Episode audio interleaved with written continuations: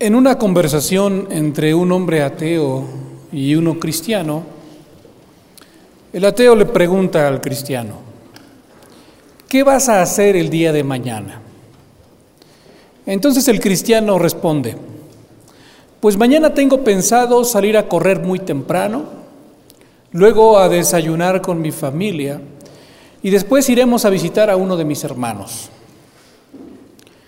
A esto el ateo replica, y de entre todas las cosas que quieres hacer, ¿dónde entra tu Dios? El cristiano esta vez responde un poco avergonzado a esta segunda pregunta, así que añade, tienes razón, se me olvidó decir si Dios quiere. Así que corrige y dice, si Dios quiere, mañana saldré a correr muy temprano. Luego desayunaré con la familia y saldremos a visitar a mi hermano. Así que el ateo con una sonrisa un poco burlona le pregunta, ¿y cómo sabrás si Dios quiere? ¿Sabe usted qué respondió el cristiano? Absolutamente nada. No pudo responder a esta pregunta. ¿Por qué razón? Porque esta frase, si Dios quiere, se ha llegado a convertir en un cliché sin sentido.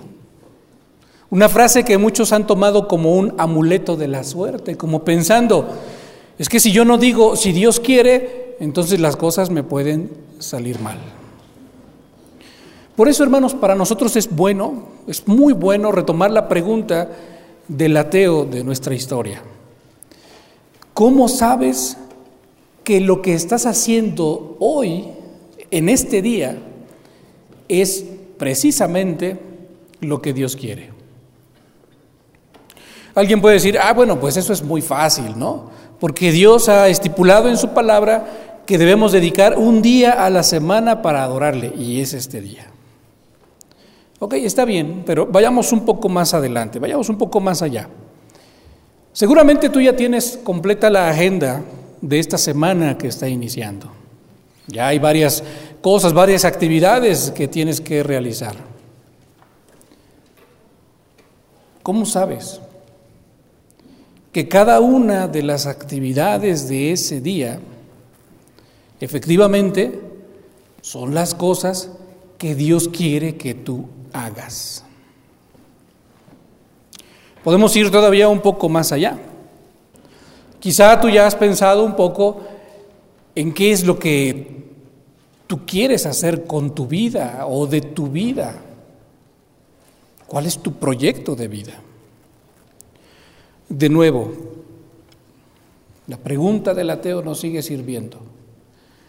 ¿Cómo sabes tú que eso que tienes como meta en tu vida es lo que Dios quiere para tu vida. Quizá, hermano, tú quieras ser un abogado de renombre, quizá tú quieras ser un excelente doctor, y eso no está mal.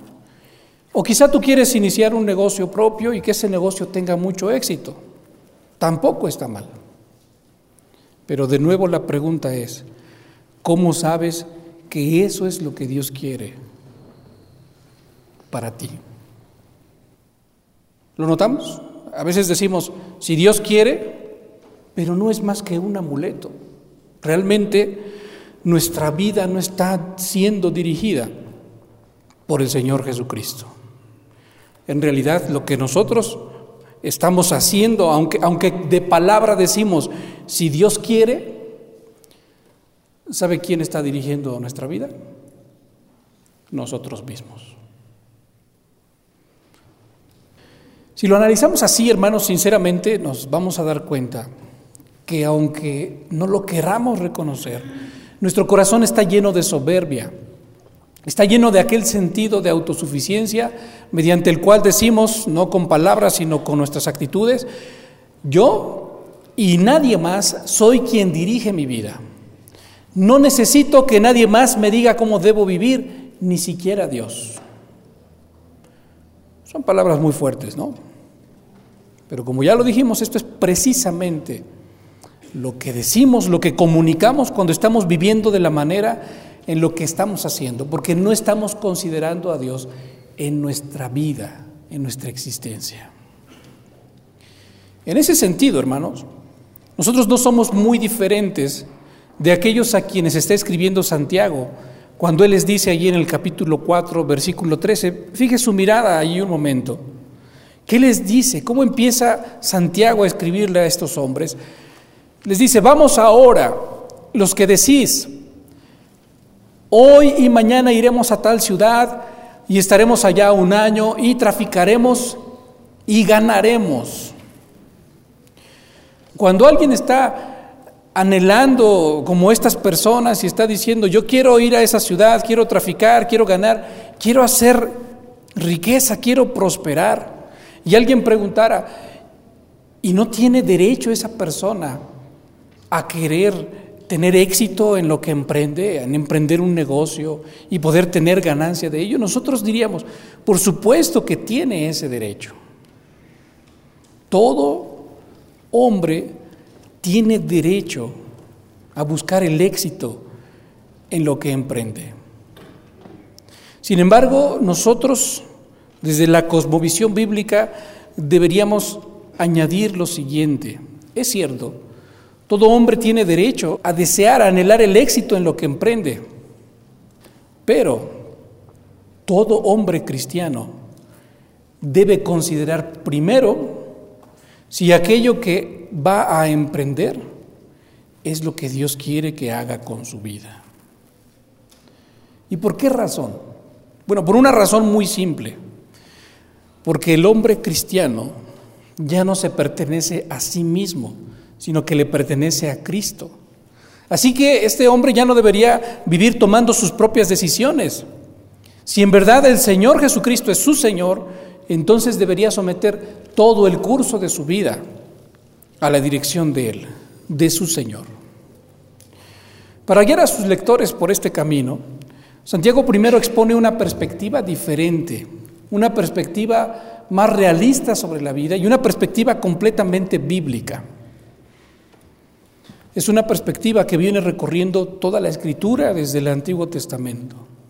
Y esta perspectiva incluye un par de ideas principales. La primera idea es la idea de la incertidumbre y la segunda idea es la de la brevedad. La incertidumbre de la vida y la brevedad de la vida. Fíjese cómo dice ahora eh, la primera parte del verso 14. Cuando no sabéis lo que será mañana. Es decir, tú estás diciendo, voy a hacer esto, voy a hacer aquello, iré a esa ciudad, traficaré, ganaré, eso es lo que voy a hacer con mi vida. Pero primero Santiago enuncia este principio de incertidumbre diciendo, mira, tú ni siquiera sabes qué es lo que va a pasar el día de mañana. Y yo decía que esto viene desde el Antiguo Testamento porque si usted va a Proverbios capítulo 27, versículo 1, allí el escritor sagrado nos dice, no te jactes del día de mañana, porque no sabes qué dará de sí el día. Y esa es la realidad. En este mundo nosotros damos por hecho muchas cosas. Entre ellas, damos por hecho que viviremos el día de mañana y que todo estará tan perfectamente bien como para hacer aquello que nosotros hemos querido hacer. Y no consideramos ni siquiera lo que el Dios soberano quiere hacer al siguiente día. Esta misma idea, hermanos, fue presentada magistralmente por nuestro Señor Jesucristo en Lucas capítulo 12. A este pasaje sí le invito, por favor, a que me acompañe. Lucas capítulo 12, versos del 13 al 21. Dice así la palabra de Dios. Le dijo uno de la multitud a, Jesucristo, Maestro, di a mi hermano que parta conmigo la herencia. Podemos entender aquí un poco la situación. Es un hombre que tiene a su hermano, quizá el hermano mayor, que ha recibido una buena herencia Pero este hombre no sabemos si no recibió o recibió muy poco, de tal manera que esto le anima a acercarse al Señor Jesucristo pidiéndole, pues tú eres el maestro, todo mundo te hace caso, tú tienes autoridad y enseñanza. Entonces, por favor, dile a mi hermano que él parta esa herencia conmigo, que me comparta un poco. Nosotros pues esperaríamos que el Señor Jesucristo, como ha hecho muestra de misericordia vez tras vez y en varias ocasiones, pues atendiera a esta persona y dijera, está bien, pues trae, banda a llamar a tu hermano, entonces vamos a hablar con él para que no sea injusto y para que entonces te dé un poquito más, que te comparta de lo que le tocó. Nosotros esperaríamos eso. Pero fíjense cuál es la respuesta del Señor Jesucristo. Dice, mas él le dijo, hombre, ¿quién me ha puesto sobre vosotros como juez o partidor? El Señor Jesucristo le está diciendo, mira, yo no vine a eso, ese no es mi trabajo y no es algo en lo que yo me voy a involucrar. Y sigue diciendo la palabra de Dios. Jesús les dijo,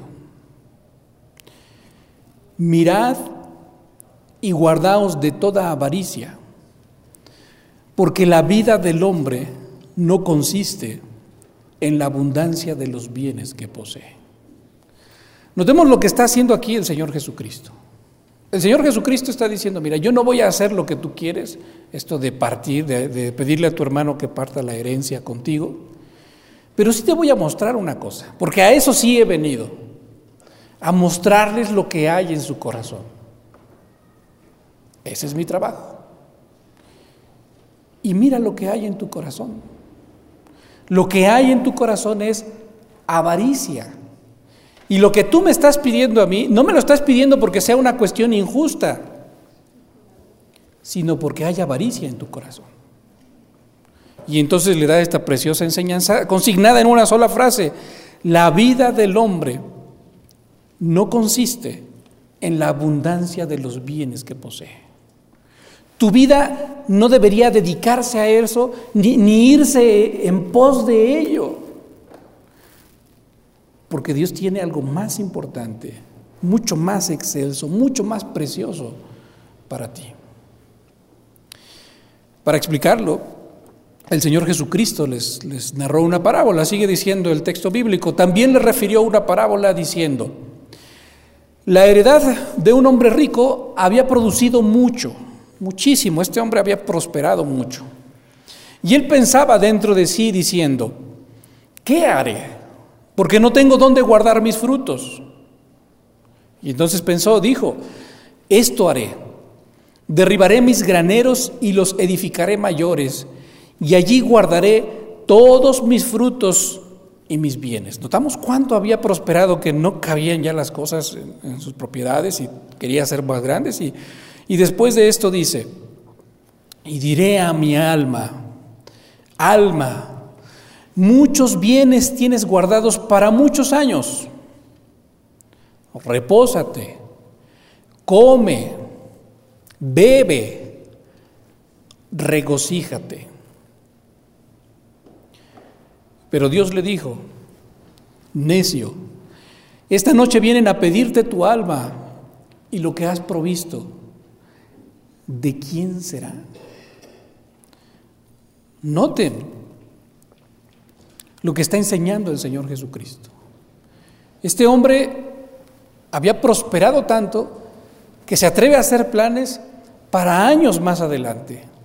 Dice, ya tengo suficiente para disfrutar muchos años sin trabajar, entonces pues ya me voy a dedicar a descansar, a gozarme, a regocijarme, a estar en paz.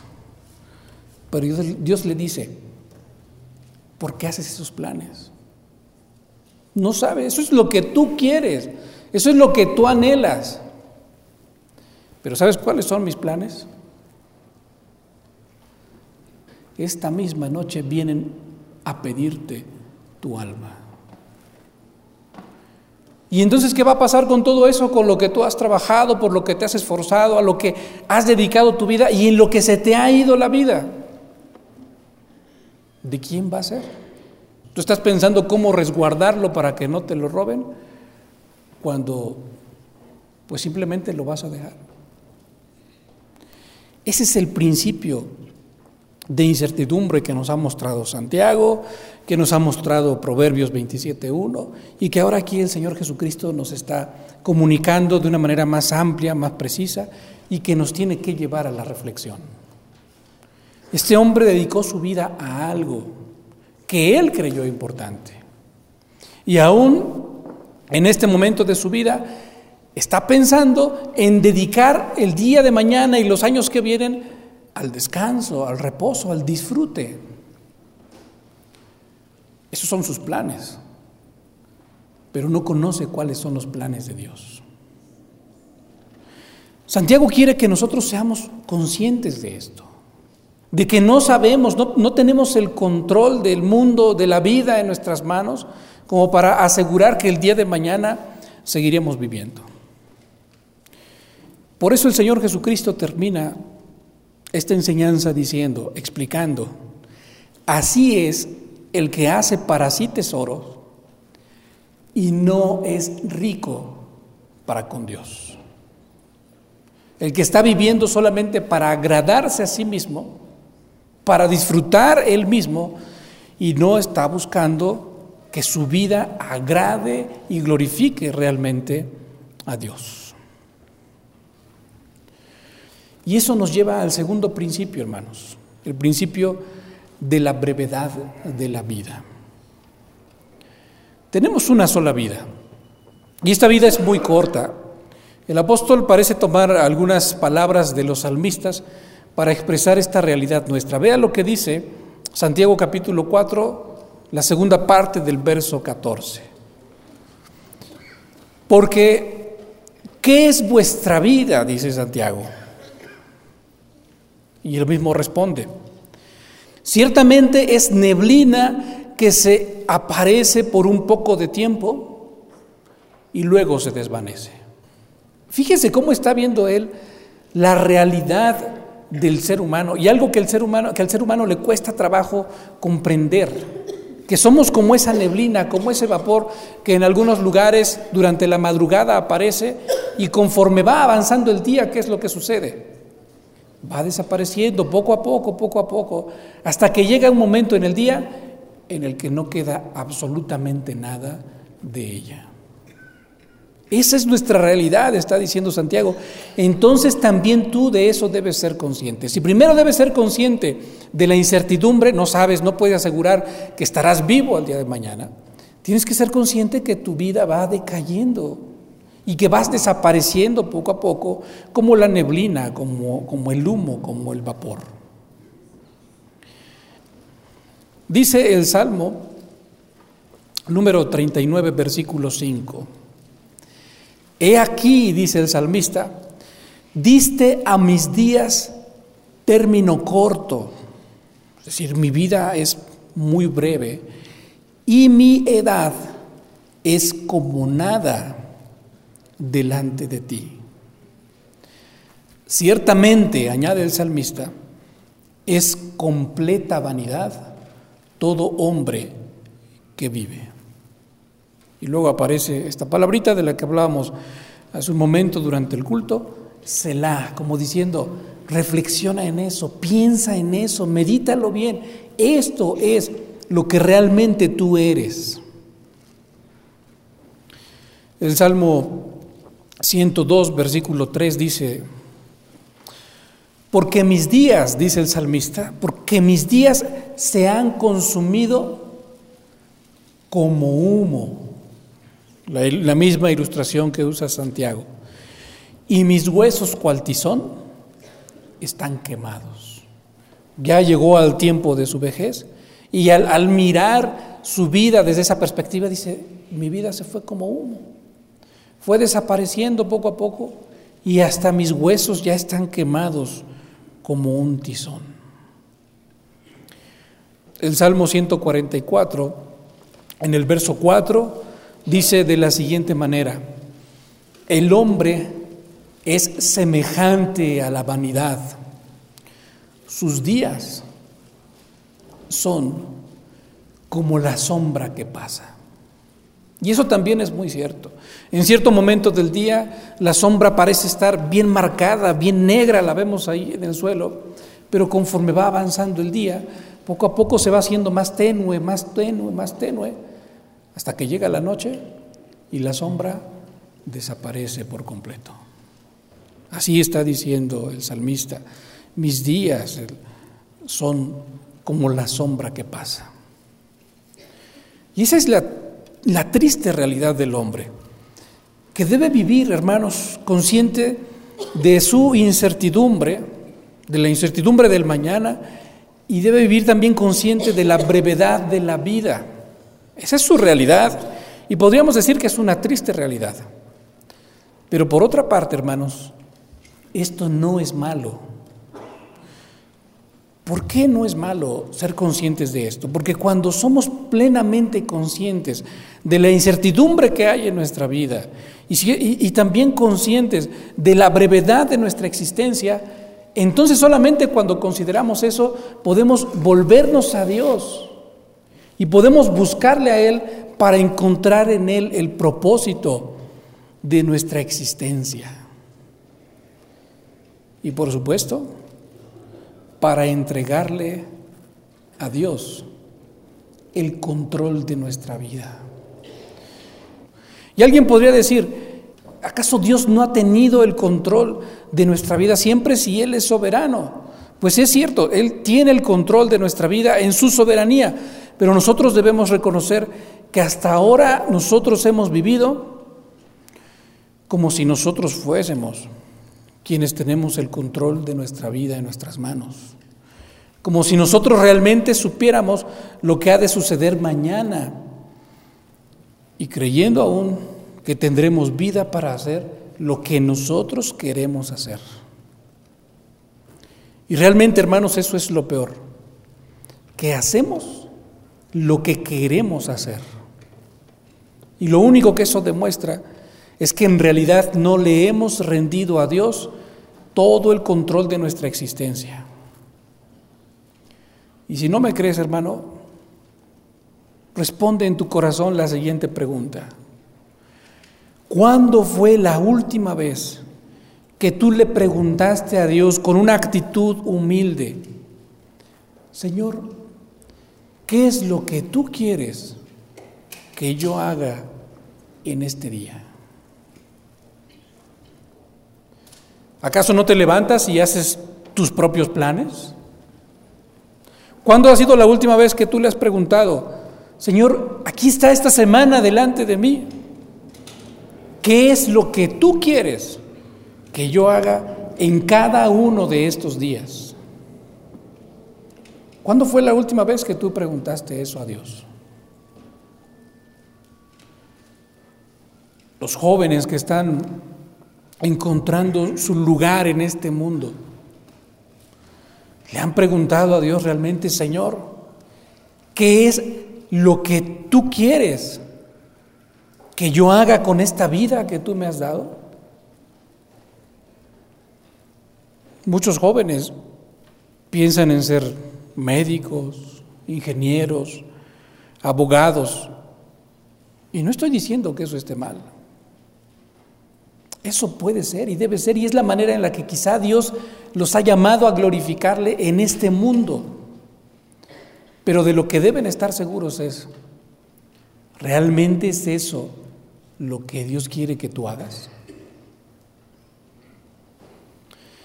Y aquí es donde entra esta famosa frase de Santiago, el versículo 15. En lugar de lo cual entonces deberías decir, si el Señor quiere, viviremos y haremos esto o haremos aquello.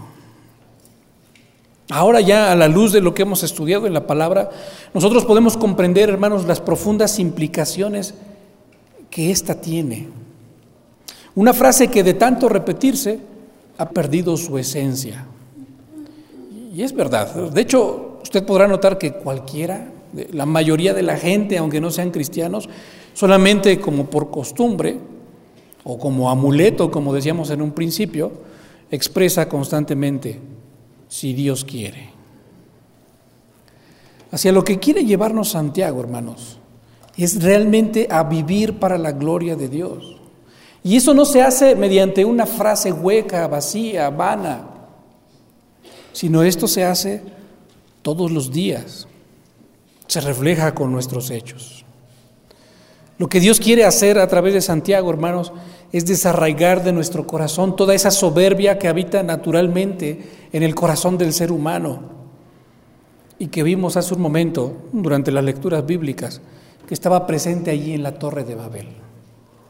¿Cuál era la frase? ¿Cuál era el pensar? ¿Cuál era el sentir de la gente que estaba participando en la construcción de esta gran torre? Hagámonos un nombre, era lo que ellos decían. Hagámonos un nombre. Dios había dicho muy claramente cuál era su voluntad para la humanidad, pero a estos hombres no les importaba la voluntad de Dios. Ellos querían cumplir con su propia voluntad. Como lo diría Santiago allí en el verso 16, ellos se jactaban de sus soberbias. Por eso Santiago añade allí en el verso 16, toda jactancia semejante es mala.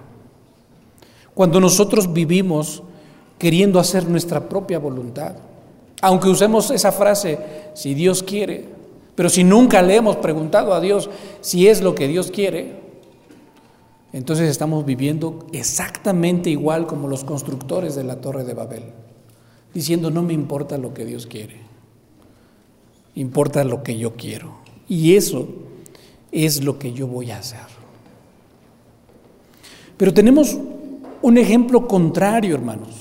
Tenemos el ejemplo de nuestro Señor Jesucristo, que cuando vemos los evangelios, especialmente al final del evangelio, según San Juan, el Señor Jesucristo expresa, yo te he glorificado en la tierra, he acabado la obra que me diste que hiciese. ¿Qué nos muestran esas palabras, hermanos? que nuestro Señor vivió conforme a los propósitos del Padre y vivió realmente para su gloria. Y ese, hermanos, debe ser nuestro principal anhelo. Que nosotros cuando lleguemos al final de nuestros días podamos expresar también las mismas palabras y decirle al Padre, Padre, yo te he glorificado en la tierra, yo he acabado la obra que tú me diste que hiciese.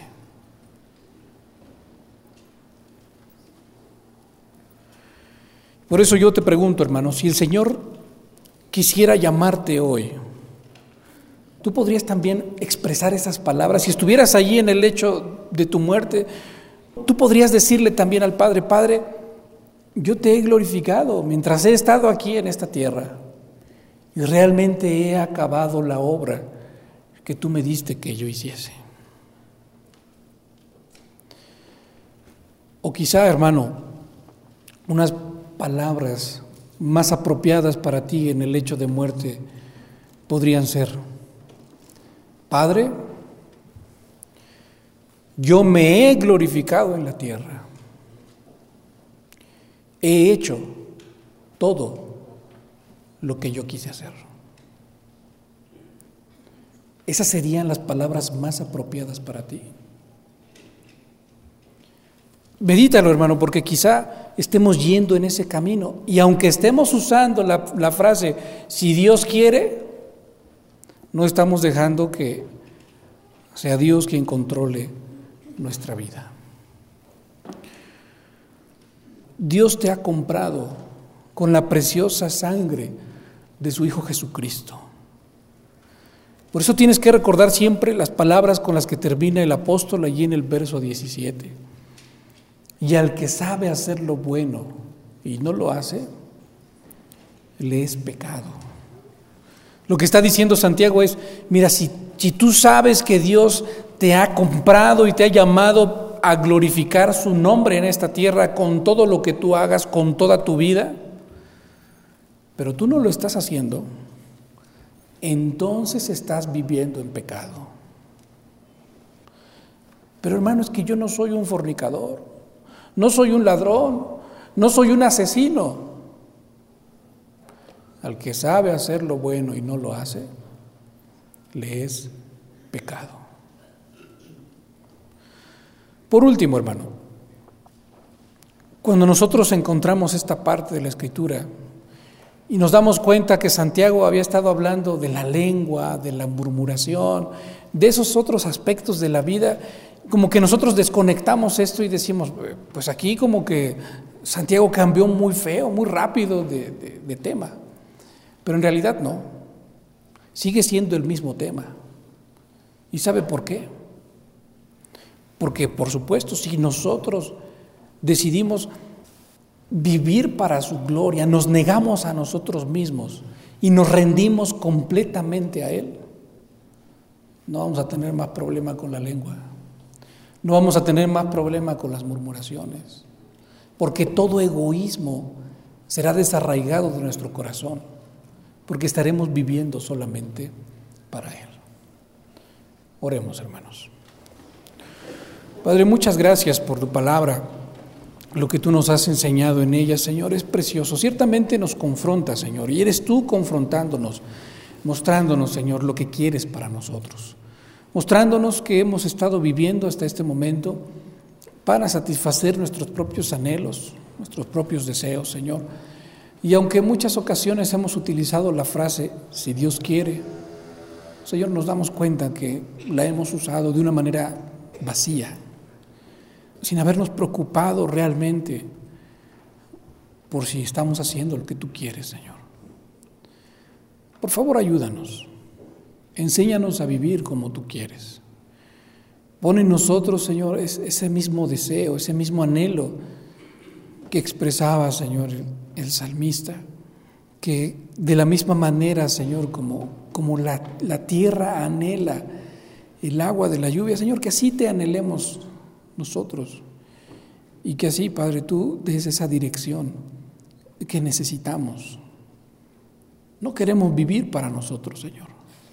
Queremos vivir para ti. Llévanos, Señor, por favor, en ese camino. Te lo rogamos en Cristo Jesús, nuestro Salvador. Amén.